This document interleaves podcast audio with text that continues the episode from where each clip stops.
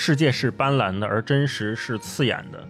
诺贝尔文学奖颁奖词里有这么一句话，是写的说，他那复调写作的作品为当代世人的苦难与英勇树立了一座丰碑。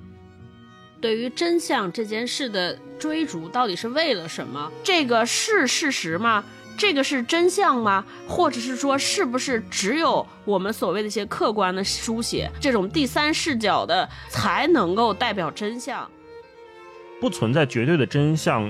不表示我们可以放弃理解、放弃追问，不代表我们可以变得麻木，更不代表我们可以陷入那种隔岸观火的虚无主义。因为我读到后面，我发现有这种重复了之后，我会给自己一个疑问：我说我还有没有必要再继续读下去？那种战争追求的结果真的是我们需要的吗？我们承担得起战争的代价吗？或者说，我们真正知道什么是代价吗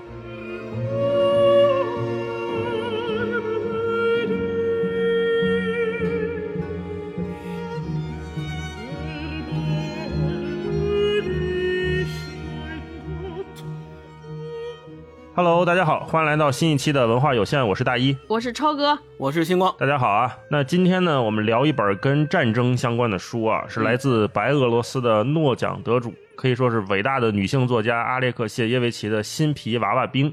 对，那说到阿列克谢维奇呢，可能大家对他的其他几部作品比较熟悉啊，可能是《二手时间》呢。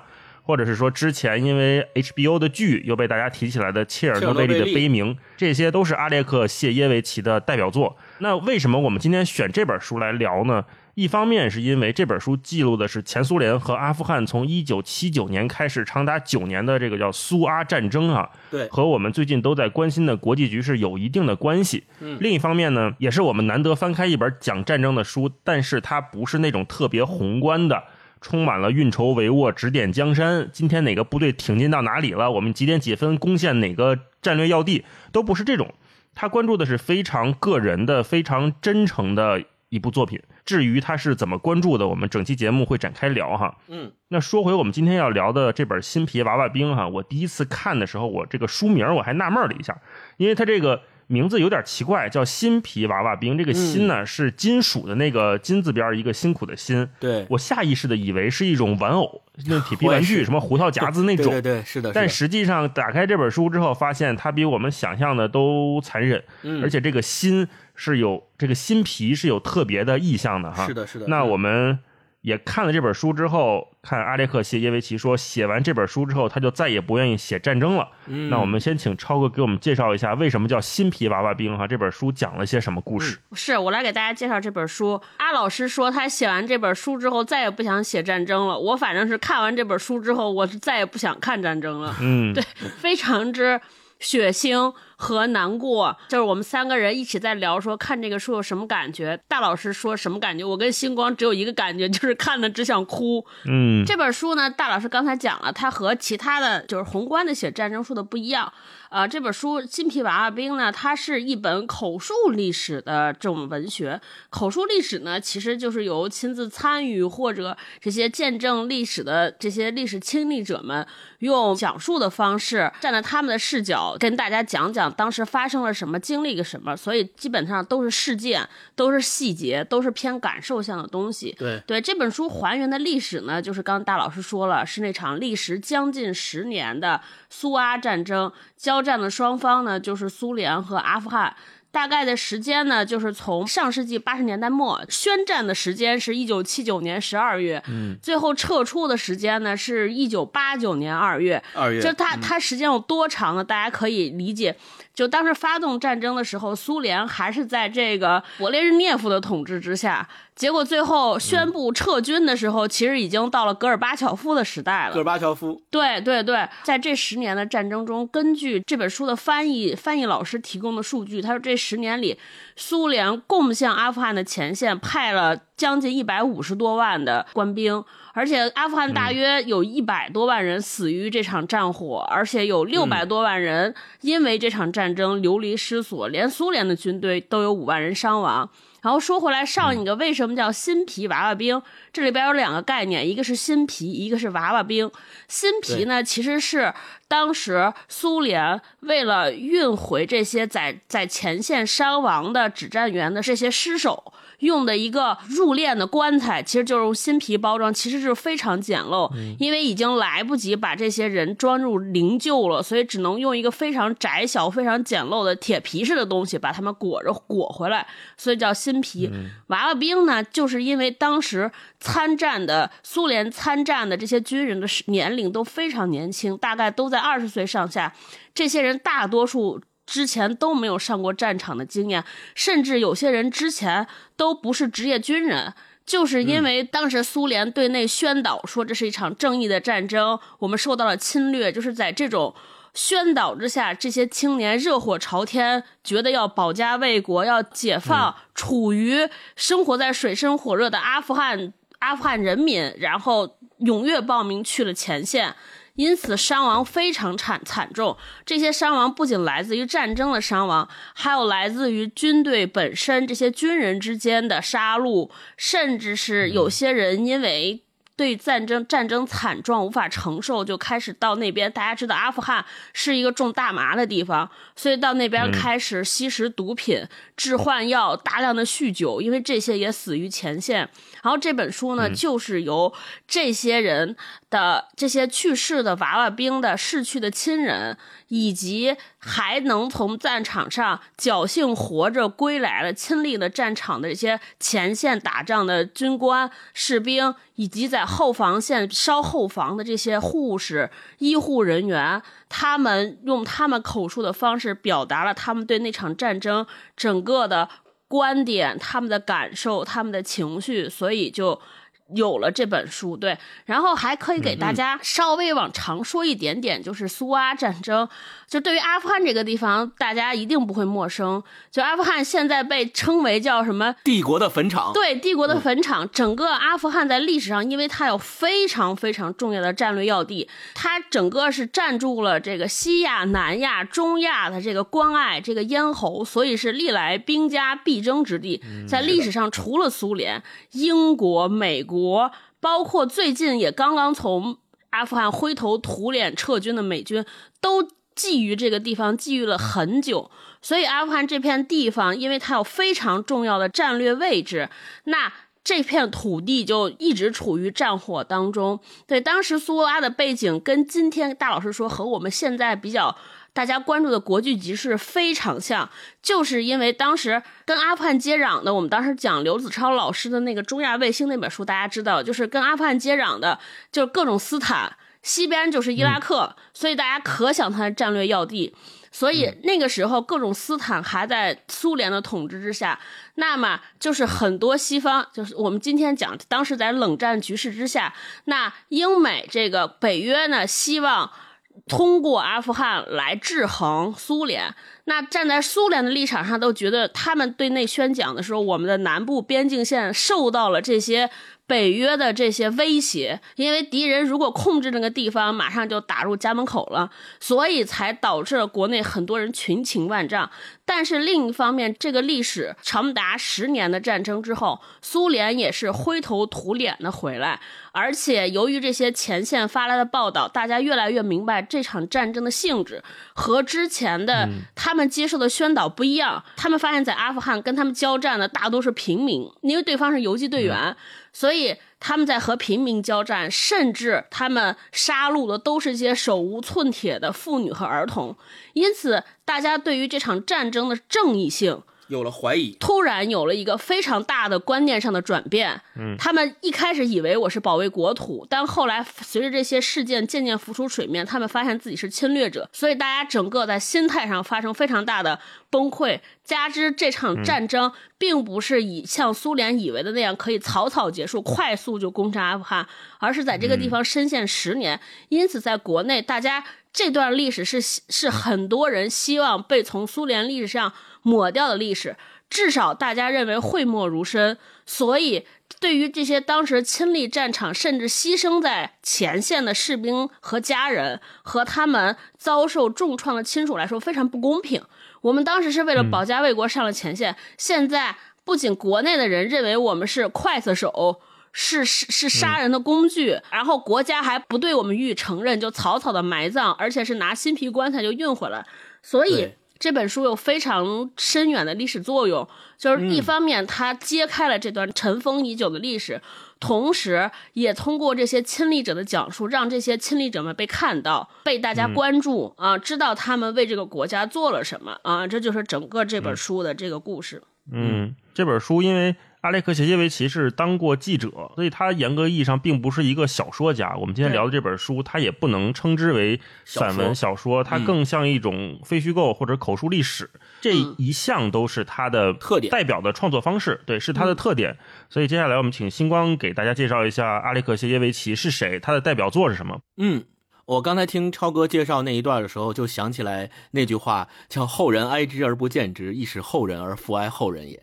前面那个新皮实际上是因为苏联，它为了节省成本，它本来是应该用铝来做的。但是铝太贵了，于是他们用新皮草草的打了一个特别薄的金属的东西装他们的尸体，并且我们在这本书里边可以看到，当这些娃娃兵们死去之后，被装在新皮棺材里运回国的时候，他们的亲属是不能打开棺材的，也不能看到棺材里到底是谁，到底是什么，是什么样子都不知道，都钉死了。对，是的，有很多在战场上牺牲的这些呃孩子们，他们呃。在棺材里被装回运回苏联国内以后，很多因为他们在战场上，比如身体被炸碎了，就根本就找不到尸体，就只能在那个棺材里面放一个军装，放一些黄土，然后给运回来，那样也是打不开的。所以这个读这个书真的是让人非常残酷，是的，感觉特别特别残酷啊。然后我我介绍一下，嗯，阿列克谢耶维奇，他是一九四八年出生的，他出生于前苏联。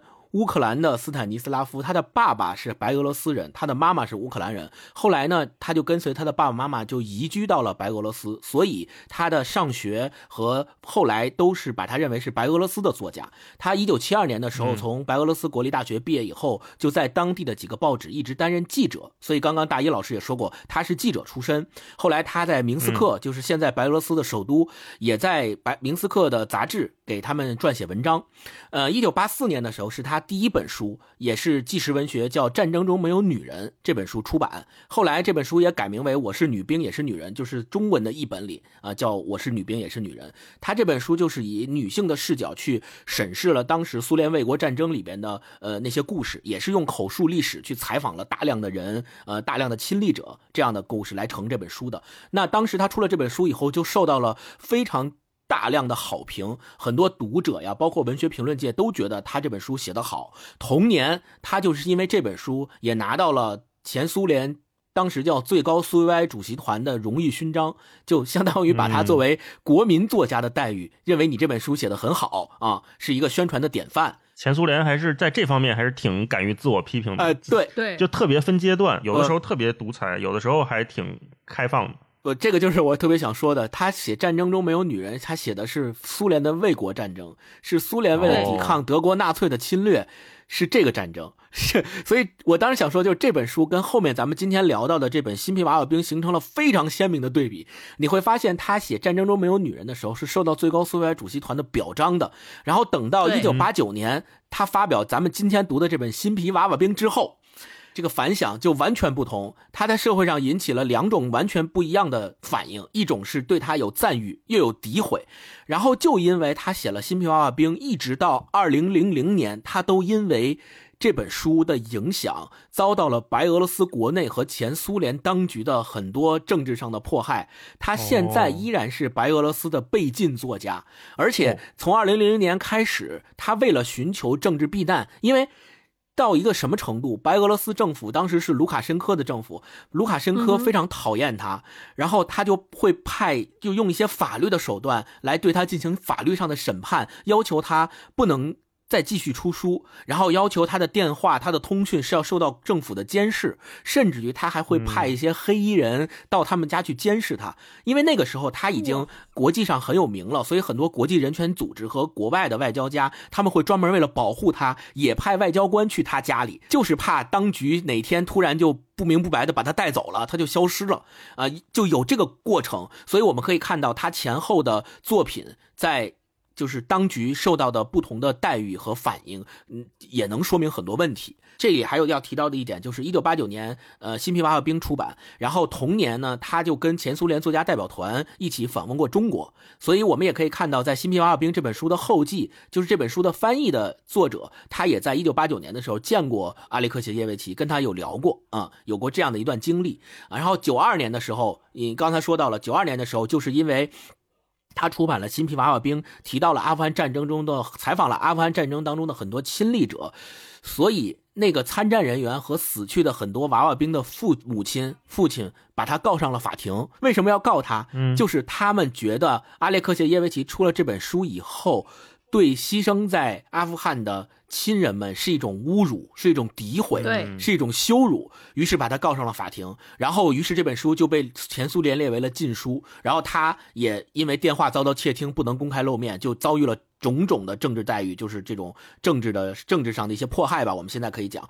然后九七年的时候，他又出版了切尔诺贝利的悲鸣，呃，咱们在中文译本有也有翻译为切尔诺贝利的祭祷的，就是描写的是。呃，切尔诺贝利的故事是同一本书。嗯，另外，二零一三年他出版了《二手时间》这本书，讲述的是在前苏联解体影响下的普通人的生活。嗯，其实他的这些书和这些作品一直都是沿袭着他一个特别有名的特点，叫复调写作。后面我们还可以再具体聊什么叫复调写作，以及他采访口述史、采访普通人的情绪，呃，采访他们的故事，呃，形成的他这些作品。嗯嗯，然后特别提到的是，二零一五年十月，他。被授予了诺贝尔文学奖。诺贝尔文学奖颁奖词里有这么一句话，是写的说他那复调写作的作品为当代世人的苦难与英勇树立了一座丰碑。然后刚才大一说到他是记者，他也是第一位获得诺贝尔文学奖的记者作家。刚才听星光介绍，我就在想啊，像阿列克谢耶维奇他的这一通遭遇，让我们开始想一个问题，就是痛苦它就不能导向光荣吗？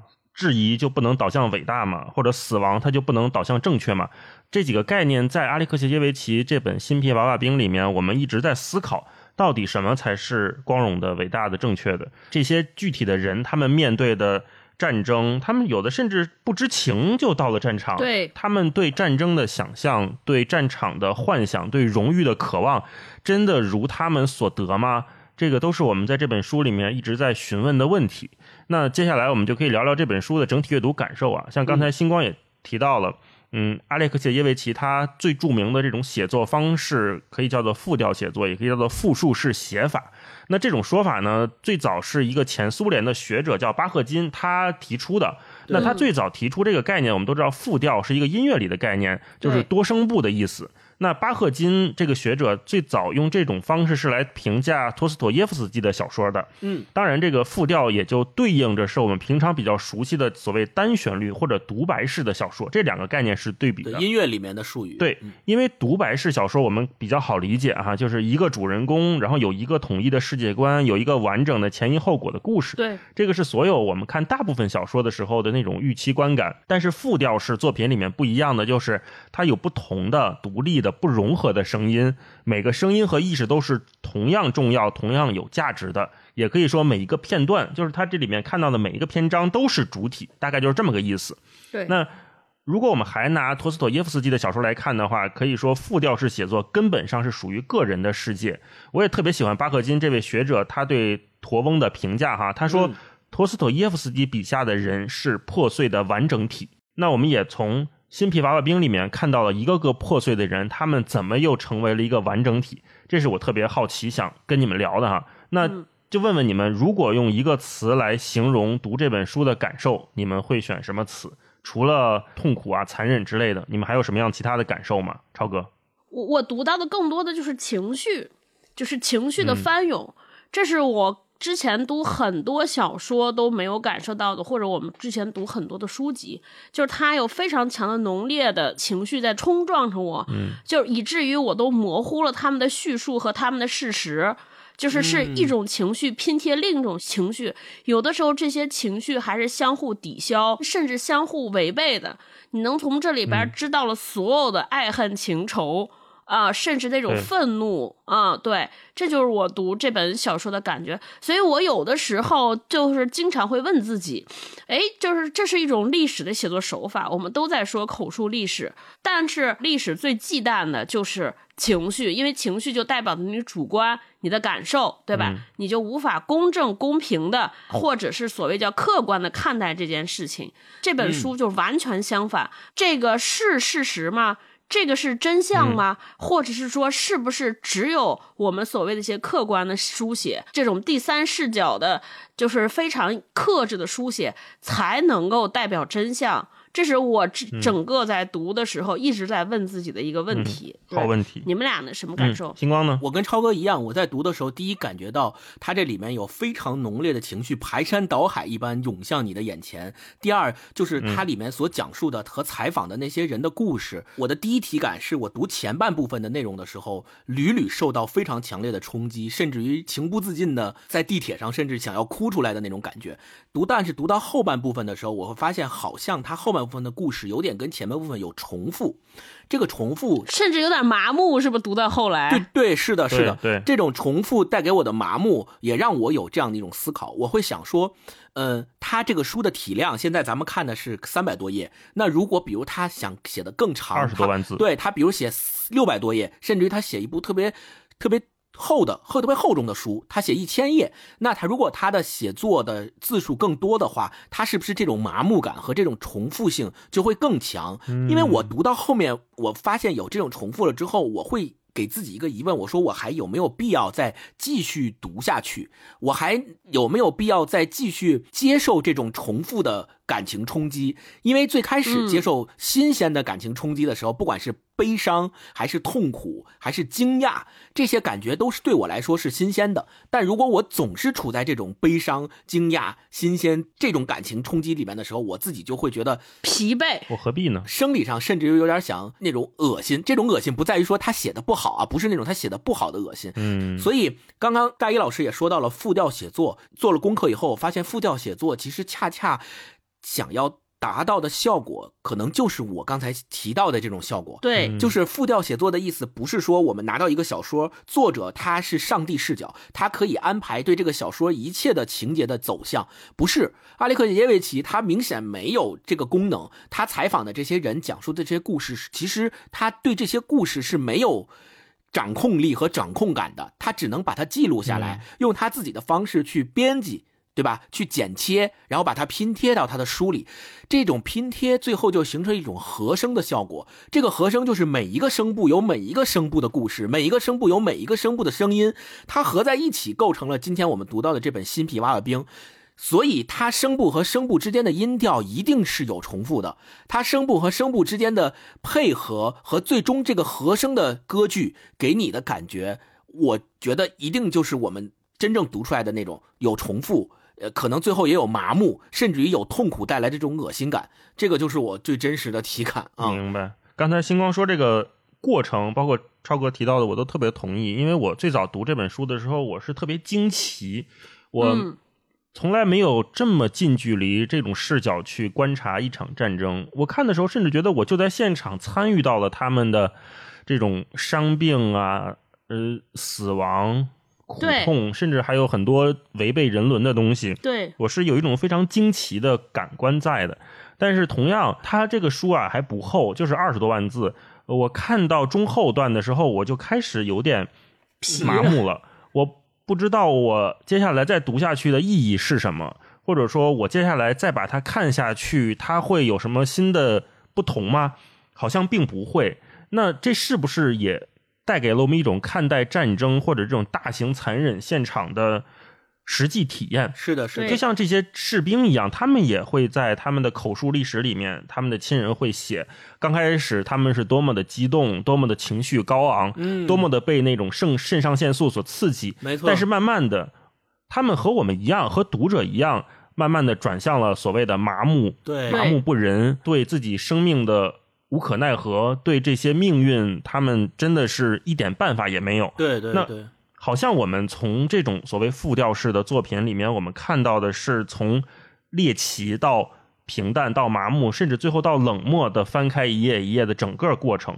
那这样其实让我们作为读者来说，那个情绪波动，我觉得是非常非常有价值的。我们很少在呃所谓的这种。呃，非虚构或者是小说作品里面，当然这本不是小说哈，我们在小说里面很难看到，因为我们在读小说的时候或者看一些电影的时候，我们习惯的情绪体验是往上走的，是一波跟着一波，一个反转接着一个反转，一个故事接着一个故事，后面是一个可能是类似于 BOSS 战的一种大结局，我们才哎这个故事收收掉了。对，这是我们常规习惯的阅读和理解世界的方式。我们总期待最后那那那最后那场关键战役是怎么打的呢？没有。在阿列克谢耶维奇这本《新皮娃娃兵》里面，它是一种。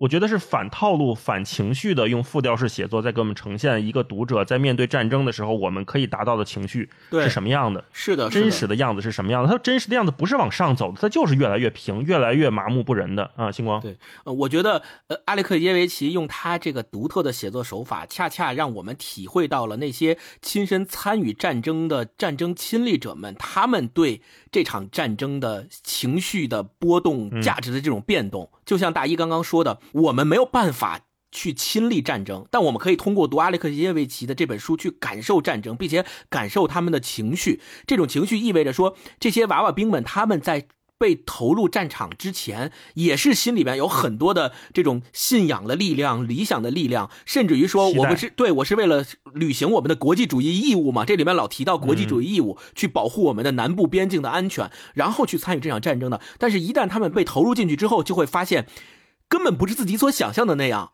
各种朋友的离世，然后残酷的战争、破碎的尸体等等这些扑面而来的时候，他们就跟我们读这个书一样，就会觉得，嗯，太痛苦了，太太残暴了，怎么能这样？然后再往后读，你会发现就麻木了，就觉得说，我在这干嘛呢？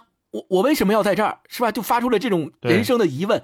然后你再往后，你就会发现。他们已经对这场战争不抱任何希望，他们唯一想做的可能就是回国。但是，真正能够活着回国的人，一样会面临更大的困境，就是。好像我是从一个异世界回来的人，我我好像平行世界回来以后，这些人都不知道我以前在那干嘛。我明明是在为你们打仗，但是你们完全不关心，你们也完全不知道我在干嘛。否定他们，对，甚至还被你们否定。就这种感觉，就让他们觉得，就真的好像活着没有任何意义。我读到最后就觉得失去了生命的意义，何必呢？对，是是真的是。嗯，那我们接下来进入这本书啊，因为它。每一个小篇章都非常短，都不长，但是确实写的非常的残忍。如果是大家想象力非常丰富的听众，可以酌情收听接下来后面的部分哈，可能会很血腥。先请超哥来吧，呃，先挑一段读一读。嗯，这个里边我为什么说我读的特别难受呢？就是因为我还有一重身份，就是一个母亲。这里边采访了非常多的母亲，就儿子在前线身亡，所以我读的时候就是代入感特别强。我当时就觉得说，等铁锤长大了，我一定让他读这本书。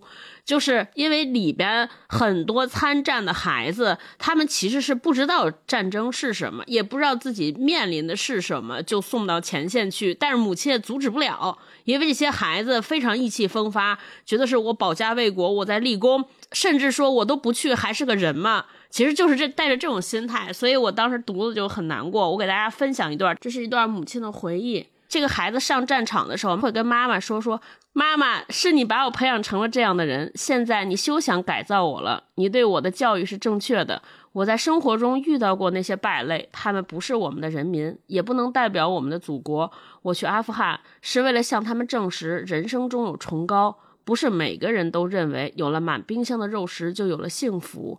申请去阿富汗的并非他一个人，许多男孩都写了申请报告。”他们都是良家子弟，有的父亲是集体农庄主席，有的是父亲教员。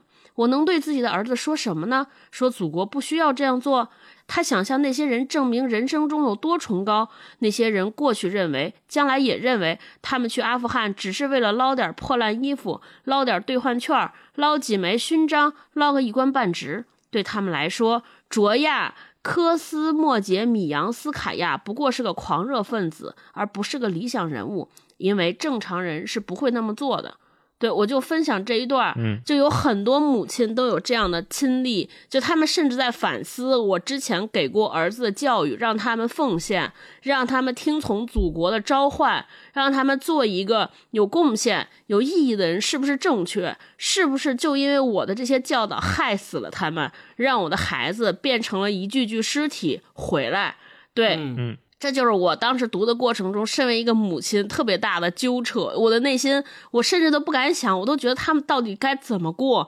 我经常会带入我是一个母亲的身份，我就想有一天我的孩子出门了，有一天人告诉我噩耗，他再也回不来了，我生命中失去他了。嗯妈呀，我觉得这个世界就垮塌了，而且他们还还有力量在讲述这些。我觉得每一次讲述都像把那个结了痂的伤口再抠开、再撕破，就非常非常难过。嗯。嗯，我觉得超哥说的特别对，就让我想起了那句话，就是悲剧就是把世界上最美好的东西掰碎了撕扯给人看。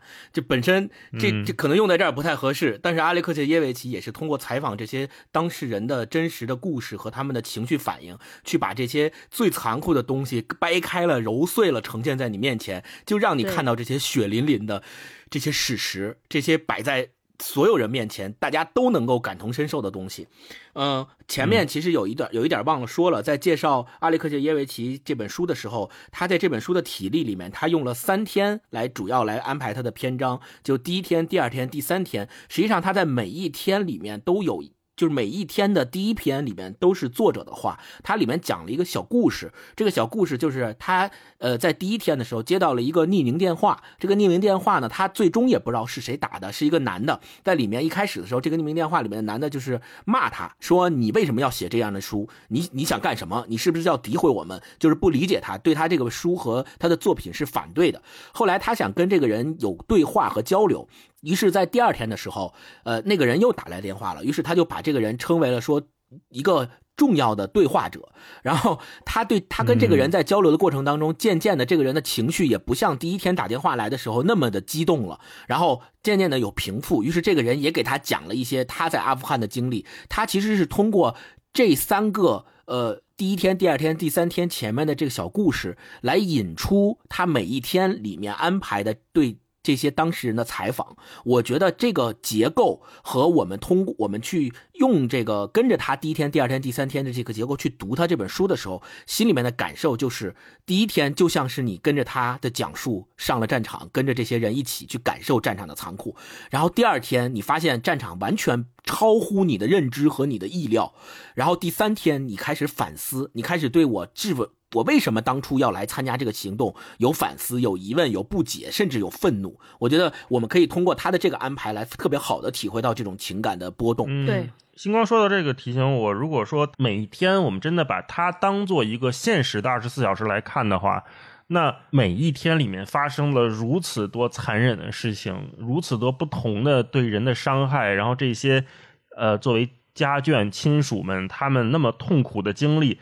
就在这二十四小时内发生了，然后我们在每一天的阅读当中，又是从惊奇到不忍心，最后又到麻木，每天似乎都在这种循环当中往复，好像是更无力和更悲剧的一种感觉。嗯，金光，对对的，嗯，我那我就来分享，嗯，就这里面特别血淋淋的片段。我现在分享的这一篇是在第一天里面的一篇文章，叫《人死的时候》，完全不像电影里那样。嗯，他这个中间里面讲到的就是说，是一个外科医生的口述。他说：“我在一座市立大医院里当外科医生已经十年了。送来的第一批伤员，我一看差点被吓疯了，一堆肉，没有胳膊，没有腿，还在喘气。就连病态虐待狂影片里也看不到这种惨状。”然后他后面还写：“人死的时候，完全不像电影里表现的那样。”一颗子弹击中头部，双手一扬倒下去了。实际情况是，子弹击中头颅，脑浆四溅，中枪的人带着脑浆奔跑，能跑上半公里，一边跑一边抓脑浆，这是想象不出来的。他会一直跑到断气儿为止。与其看到他那种样子，听他抽泣、哀求速死，想早些摆脱痛苦，真不如让他开枪打死自己轻松些。如果他身上还剩下一点气力的话，另一个躺着，恐惧悄悄地攫住了他的心，他的心开始打鼓，他大喊大叫，检查一下他的脉搏跳得正常，于是你放心了。可是脑子在等待那个人体弱力竭，不等你离开病床，这个娃娃兵就已经不在人世了。对，我我我我就这，因为这个是第一天里面的那个文章，我我看到这儿的时候，我就是觉得，因为。我们平时的经验，我们没有经历过战争的人，我们唯一可能对战争的观感，就是从那些电影里，或者是开枪打枪有这种动作戏的电影里边来的。就像他里面所描述的那样，就是我们觉得好像开枪就很容易，就一枪我打死打死一个人，那个人就就倒在地上了，然后就死掉了。嗯嗯。但是他这里面讲述的就是说，真正的战场上根本不像我们在电影里看到的那么简单，就是一个人他在经历死亡这个过程的时候，他真的是一种，就是。过程，而且是一个可以让身边的人看得到的过程。那个过程的残酷程度以及他的虐虐待、虐心的程度是完全不可想象的。就刚刚我读到的这个文字，我刚看到的时候，我就觉得，就一个人他脑袋被打了，然后然后一边跑一边去抓脑浆，这个东西我真的没有办法想象。就就是我我我完我以前完全不知道会是这样啊。对对，就就这里面刚才最重要的四个字，我觉得就是那个所谓实际情况是什么样的。阿列克谢耶维奇在他这本书里面写的这些实际情况，超出了我们的认知，完全和我们平常以为的战争的样子、人的死亡是不同的。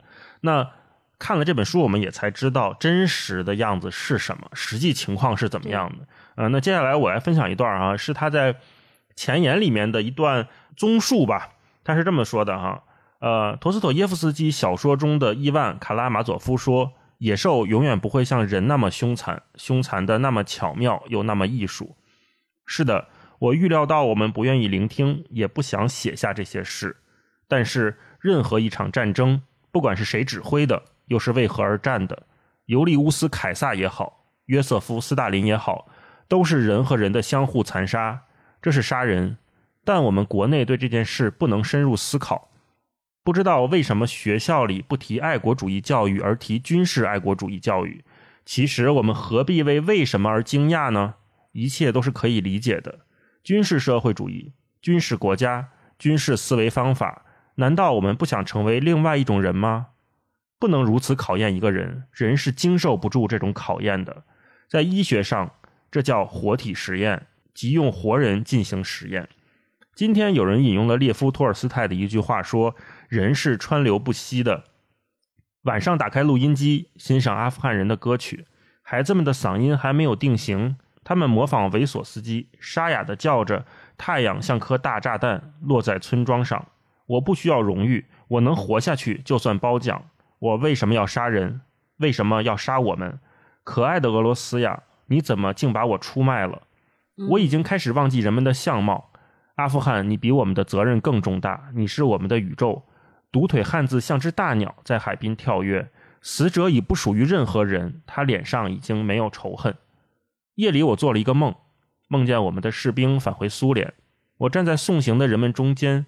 我走到一个娃娃兵面前，他没有舌头，成了哑巴。他被扶过。小兵制服里边露出军医院的病号衣。我问他话，他一个劲儿的写自己的名字。万涅奇卡，万涅奇卡，他写的名字我清清楚楚看得见。万涅奇卡，他长得很像我白天谈过话的小伙子。他反反复复地说：“妈妈在家等着我。”啊，这一段应该是阿列克谢耶维奇他自己写的。而且我也在想啊，呃，不光是我们看到这本书里面上战场的人和他们的亲眷们遭受的伤害，同时我们也要意识到，同样的事情也发生在阿富汗的。平民和他们的孩子、妇女，他们那些普通人、无辜的人身上，那前苏联它可能当时还算一个军事强国，对于阿富汗来说，它是一个已经属于碾压实力的军事力量了。是的，呃，那连前苏联的军队里面，他们的军人都遭受了这么惨痛的事情，那我们可想而知，阿富汗的实际情况是不是比他们要惨千倍百倍？那阿富汗人面对的那种困境又是什么样的呢？我们。不能从这本书里面看到，但是我们只能想象说更残忍、更不可见啊。那在写作这本书的时候，付出了巨大的心力。他每天和这么多人去聊这么沉重的事情，他接受到了多少呃我们所说那种负能量、那种悲伤的情绪。他晚上在不停的做梦，他也在被这种梦魇所折磨。他梦见了一个士兵，啊，他就是一个白天和他对过话的人，他不停的写自己的名字，想回家，说妈妈在等着我。啊，天哪，这是一个多么残忍的事情！所以，可能这个也确实是战争带给我们的那四个字，叫实际情况吧。啊，那我们接下来再再来一轮分享，超哥先来吧。哦，好，嗯，我接下来分享这一段，大家可以看到，就是战争对于每个参战的人造成的影响。这种影响不光是前面我们讲的他肉体。肉体的折磨，甚至对于一个人的心性的改变也非常巨大，以至于我们知道，我们之前看过很多电影，就是呃，从比如说从伊拉克回来的很多的美国军人都有严重的就是 PTSD，他内心非常创伤，而且几乎无法根治，每天去看心理医生，服用大量的药物，依旧无法根治。这个撕扯从何而来？我觉得我从这个书里边。读到了，似乎读到了一些答案。我给大家分享两段，这两段是两种人面对战争的态度，因为他们是新皮娃娃兵，非常年轻。用我们现在话说，他的价值观可能还没有成型，他的世界观、价值观完全无法成型。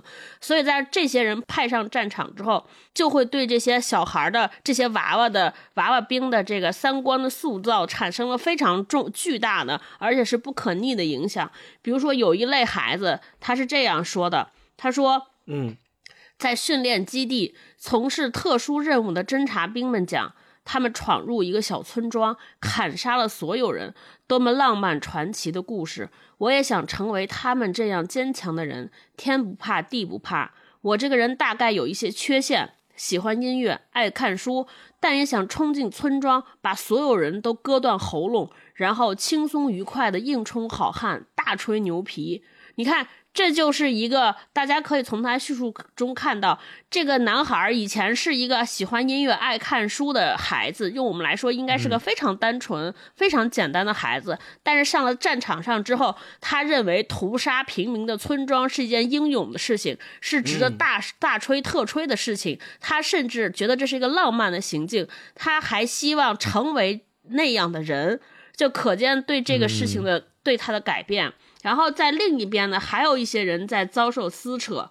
他说：“对，您要知道，我在那边开过枪，但同时我又尊敬那个民族，我甚至热爱那个民族。我喜欢他们的歌曲，他们的祈祷声平缓舒展，悠悠缠绵，如同他们的山峦。但是我只谈我自己。”我真诚的相信，帐篷不如五层楼房好。没有抽水马桶就没有文明。我们给他们一大堆抽水马桶，帮助他们建造石头楼房。我们给他们运去办公桌、盛水用的玻璃瓶、正式会议用的红色桌布，还有成千上万的马克思、恩格斯、列宁的相片。这些相片挂在所有的办公室，挂在每一位首长头上。我们给他们运去黑色的伏尔加牌汽车，还有我们的拖拉机，我们的种牛。农民不愿意接受分给他们的土地，因为土地属于真主。被炸毁的清真寺的塔顶，像是从宇宙深处向我们窥视。我们永远不会知道蚂蚁是怎么观看世界的。请您在恩格斯的著作中找找看吧。我就是分享这两段。就第二段，大家知道说。我觉得，相信去过那儿的大多数人，他都是对于战争有非常矛盾的、非常撕扯的态度。一方面，他们非常热爱那儿的土地，觉得这个地方很美，而且这儿的人民也非常质朴，我喜欢他们的文化。但是另一方面，他又是觉得，因为他和我们不一样。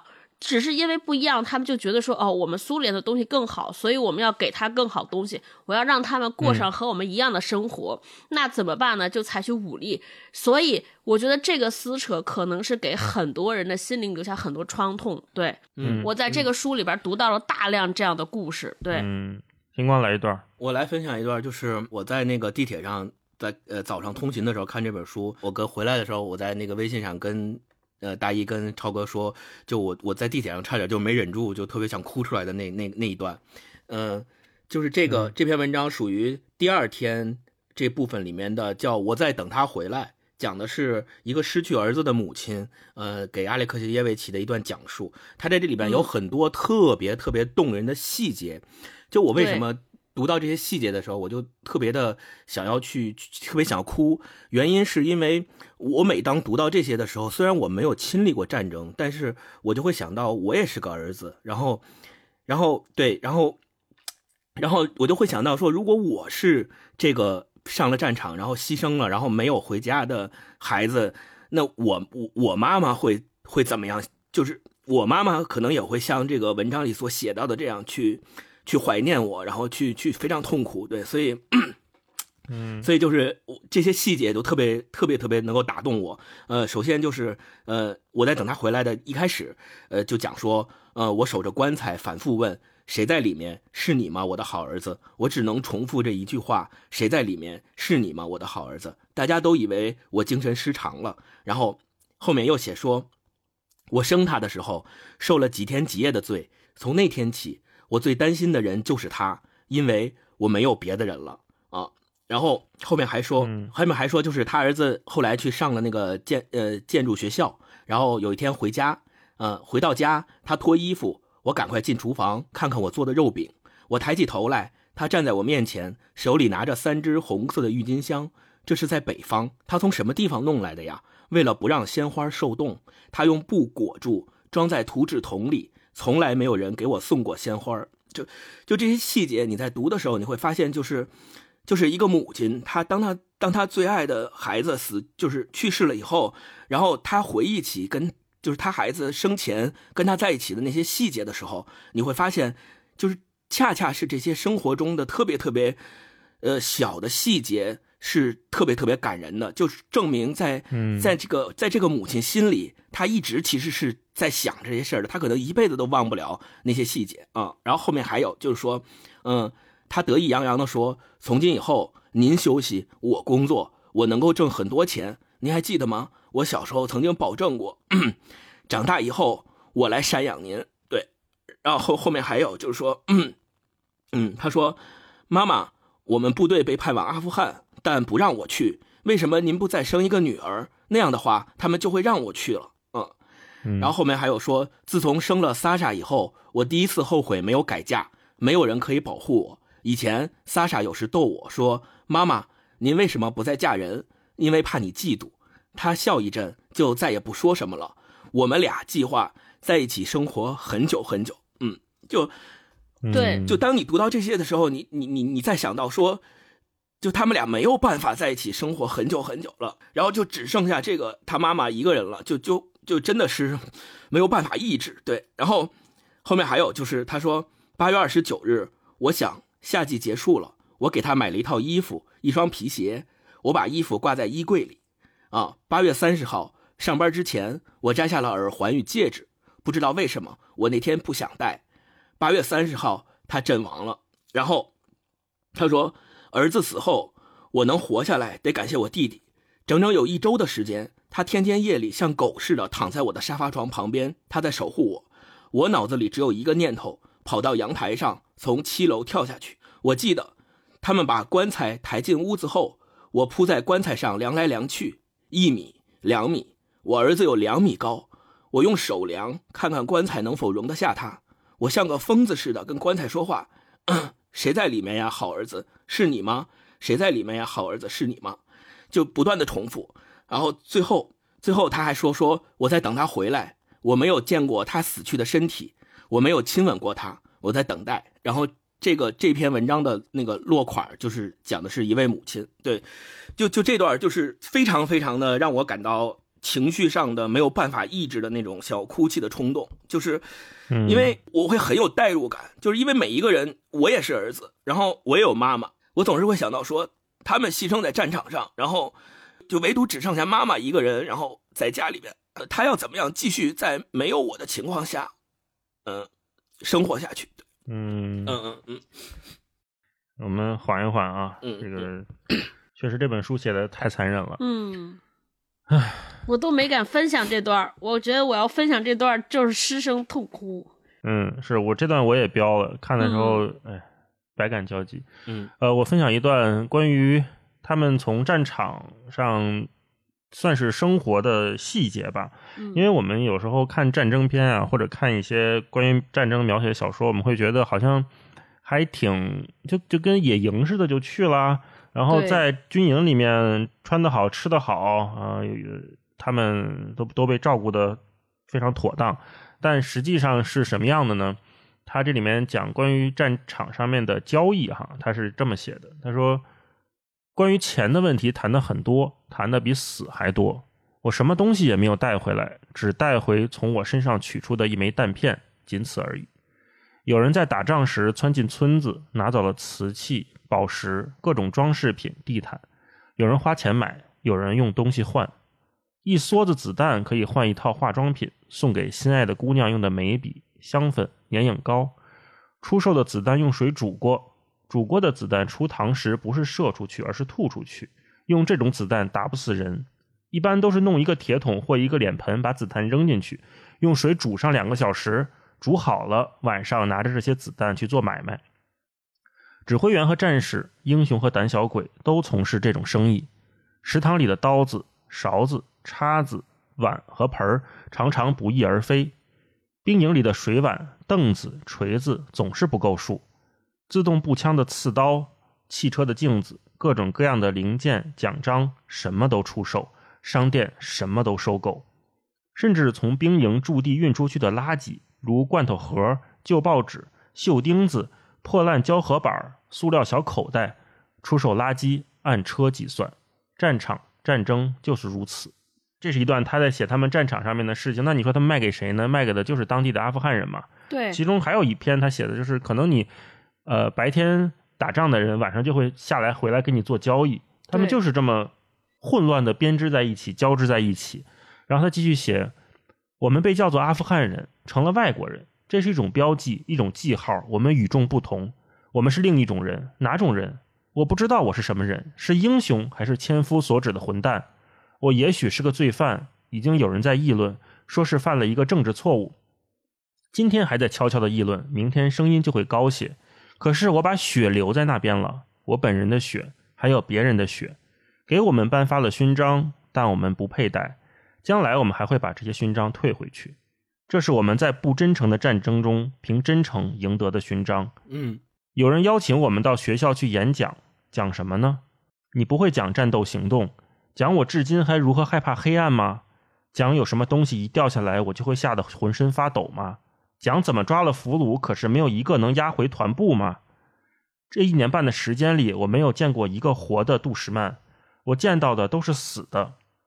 他这个杜什曼就是指苏联对阿富汗游击队的一种称呼哈。嗯我见到的都是死的。讲收集人的干耳朵吗？讲战利品吗？讲炮轰后的村庄吗？村庄已经不像人住的地方，而像是挖的乱七八糟的田地。难道我的学生们想听这些事儿吗？不，我们需要的是英雄人物。可是我记得我们是一边破坏、杀人，一边建设、馈赠礼物，这些行为同时存在，至今我也无法把他们分开。我害怕回忆这些事，我躲避回忆，逃离而去。啊，这一段，唉，行，不说了吧。我们接下来再聊聊别的话题吧。读了，嗯，太难过了。是，就这本书啊，呃，我们在准备的时候，超哥也提了一个特别好的问题，刚才前面也提到了，就是关于写作和宣传这件事情。那我们都知道那句话嘛，叫“战争一开打，最先被牺牲的就是真相”，甚至也说，嗯，我们可能不存在绝对的真相，尤其是在这种混乱的战争里面。但是有的时候我在想啊，不存在绝对的真相。不表示我们可以放弃理解、放弃追问，不代表我们可以变得麻木，更不代表我们可以陷入那种隔岸观火的虚无主义。对就在我们看这本书的时候，读的每一个字，其实已经表达了我们的态度。我们关心的是什么？我们警惕的是什么？我们会为什么感到痛心？那些英雄勋章、荣誉背后对应的死亡、痛苦、失去，同样是最实际的情况。那在我们这个时代，就是现在我们生活的环境下，我们有时候可能会陷入一某种政治无力感，但是在这个所谓的战争年代，或者在人人都渴望战争那种政治狂热下，呃，所谓的那种感召对战争的渴望，好像是非常盛行的。嗯，那这个时候，我们就会思考一个问题：是我们追求的到底是什么？一个人，一个具体的我们说的娃娃兵，他到底可以通过什么来证明自己的价值？他幻想的是什么？他得到的又是什么？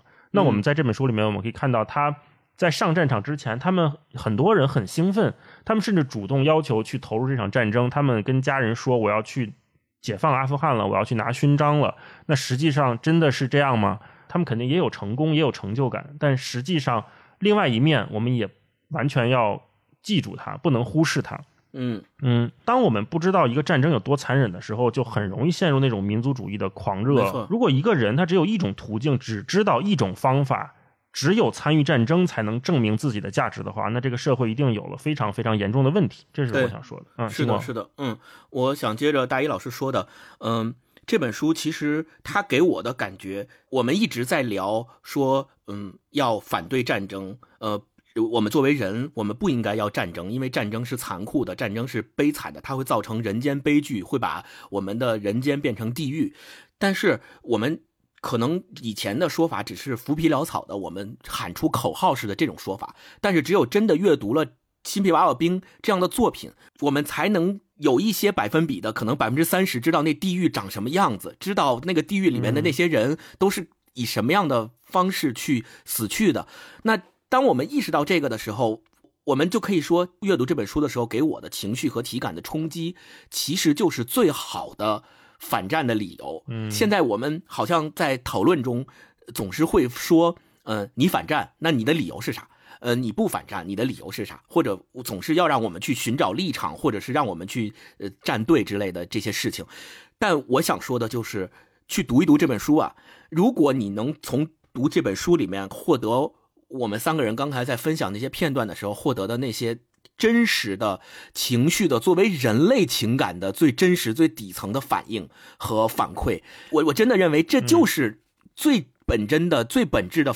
应该反对一切战争的理由，不需要我再提出任何什么其他的立场和其他的理由去说我为什么反对战争，就是这些，这个就足够了。就这些情绪的反应已经足以说明，我们就不应该要战争。我们作为人，我们就不应该让我们同胞们，或者是让同样为人的那些人活在地狱里。回到刚才你提的那个问题，这个阿列克谢耶维奇他用复调式写作，以及他用口述历史这种方式去采访当事人，来完成他的作品。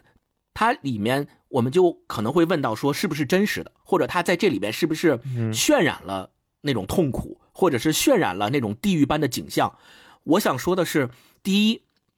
这种复调式的写作和口述历史，它让我们清晰的知道了那些真正参与战争的人，他们的心理情绪和变化是什么样子的。诚然，每一个人和每一个人他的体验和他的感觉都是不一样的。那么你在对他进行采访的时候，他也许在这里面会有夸张，也许在这里面会有因为时间产生的记忆上的偏差，但不意味着。这部作品它没有价值，也不意味着它里面有一些些许的不真实而削减了它的价值。我恰恰认为，它的价值就在这儿，就是我们有太多太多的渠道和太多太多的方式，就获取那些高大上的东西，驱使我们投入到这些战争中去。那阿里克谢耶维奇的写作恰恰是提供了一种反向的输出，他告诉我们，当你被那些大而无当的东西。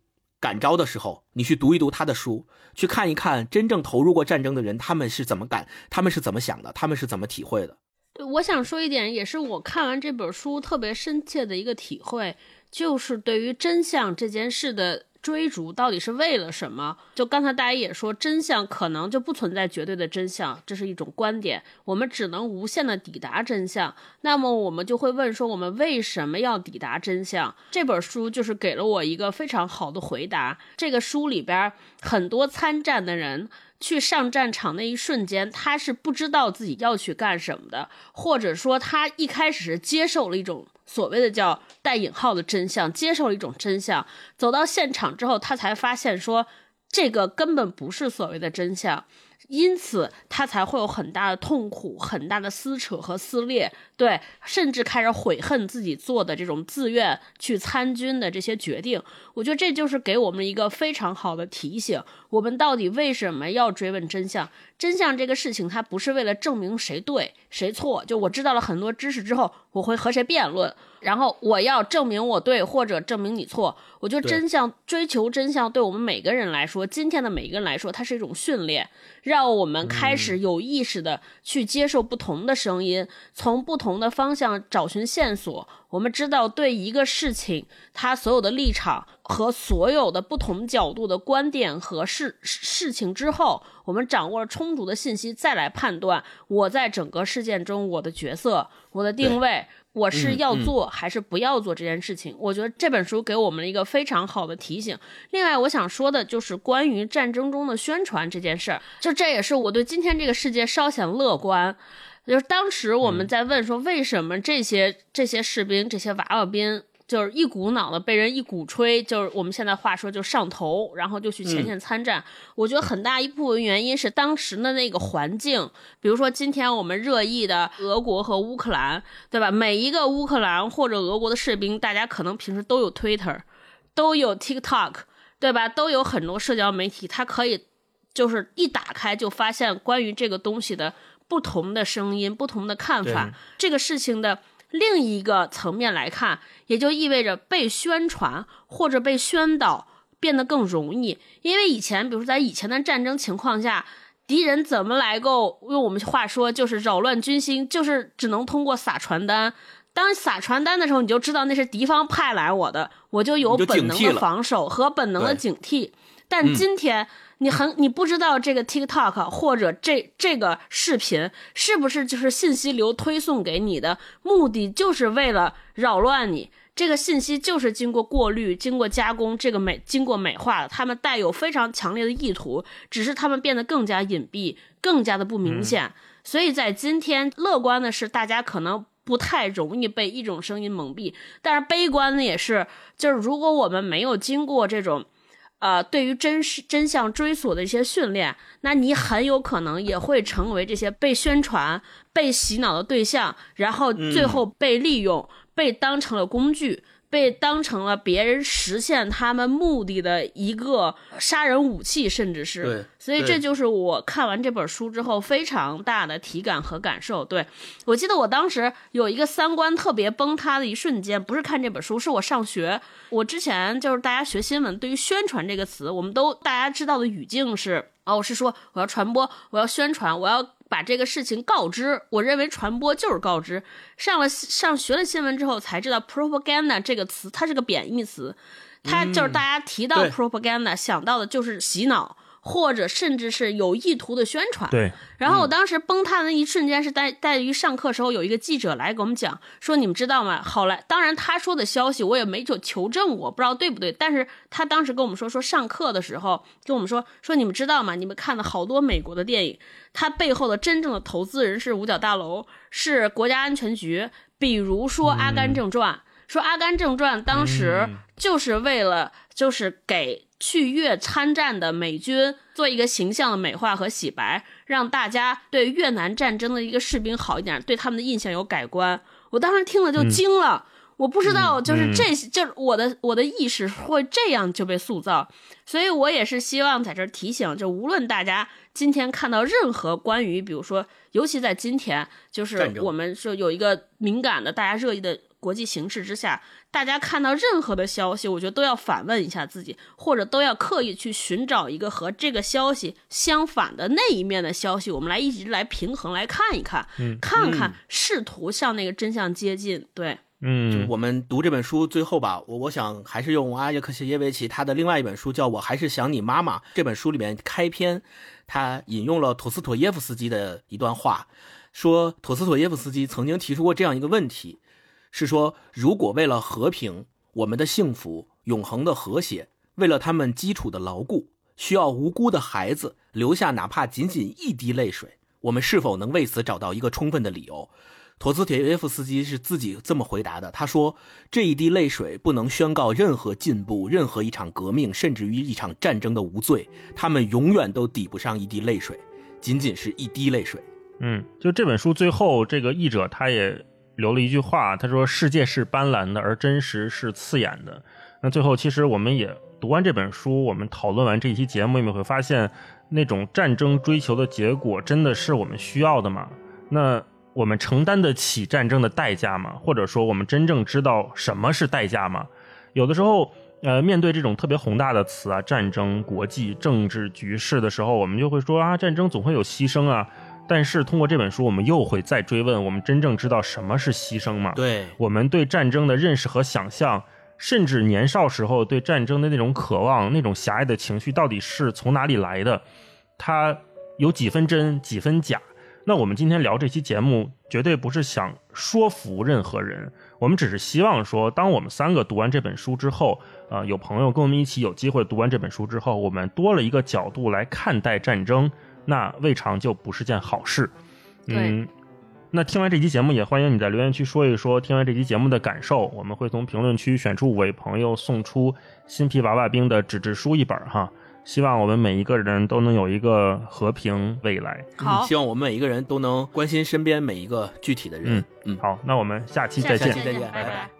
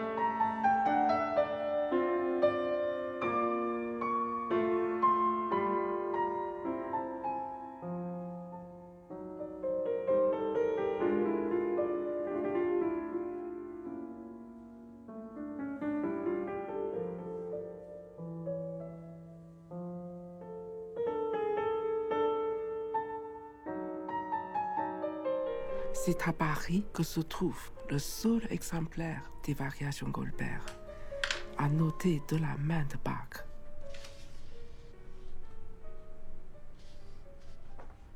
L'autographe est perdu.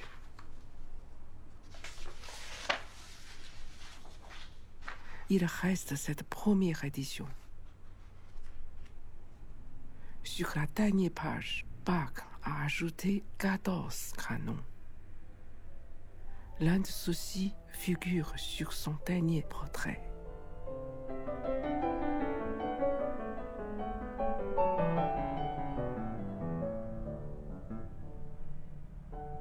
Deux choses intéressent de plus en plus Bach à la fin de sa vie. La variation et la polyphonie.